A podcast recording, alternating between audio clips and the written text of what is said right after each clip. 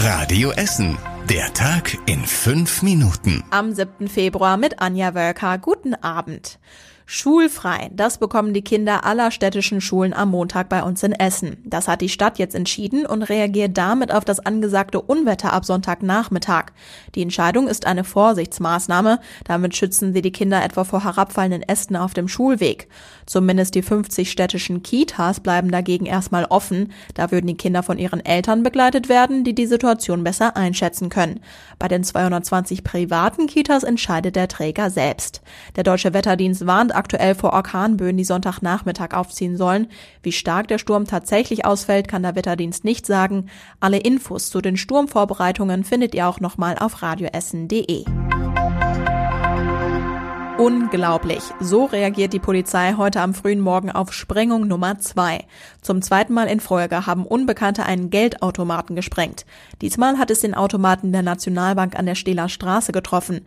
Gegen halb vier hören Nachbarn dort einen lauten Knall.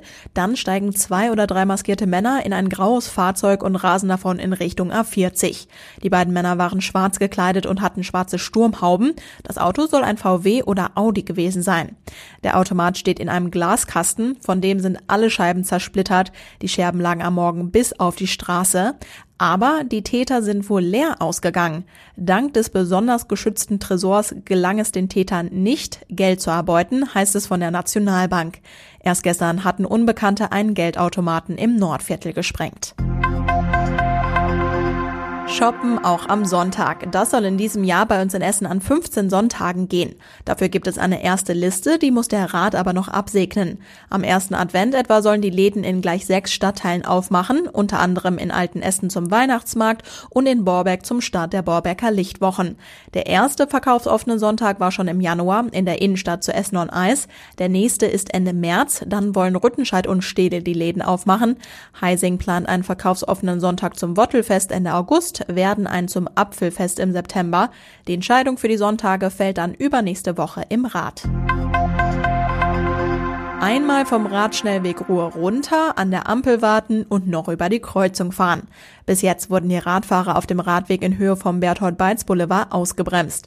Das soll sich jetzt ändern. Heute sind die Bauarbeiten für die neue Fahrradbrücke über den Berthold-Beitz-Boulevard gestartet. Die 80 Meter lange Stahlbrücke soll die Lücke vom Radweg schließen. Sie soll in anderthalb Jahren fertig sein. Insgesamt kostet die neue Brücke über drei Millionen Euro. Alte Fassaden bei uns in der Stadt sollen neu werden. Dafür gibt es jetzt frisches Geld. Seit 15 Jahren geben Stadt, Land und Bund Geld zur Erneuerung von Fassaden dazu. Im Frühjahr soll es nochmal rund 230.000 Euro geben. Mit dem Geld wurden bis jetzt unter anderem Fassaden in Altenessen, dem Nordviertel und Katernberg erneuert.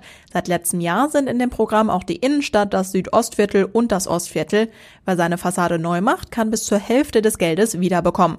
Und auch die Begrünung von Haus- und Garagendächern wird gefördert.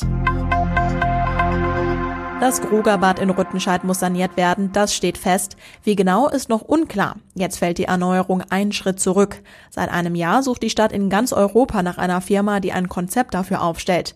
Es hat sich aber nur eine einzige Firma beworben und ihre Ideen sind viel teurer, als die Stadt das geplant hat. Deshalb hat sie die Ausschreibung jetzt abgebrochen. Jetzt soll ein neuer Versuch gestartet werden mit neuen Kriterien für das Konzept. Dadurch sollen mehr Einreichungen kommen.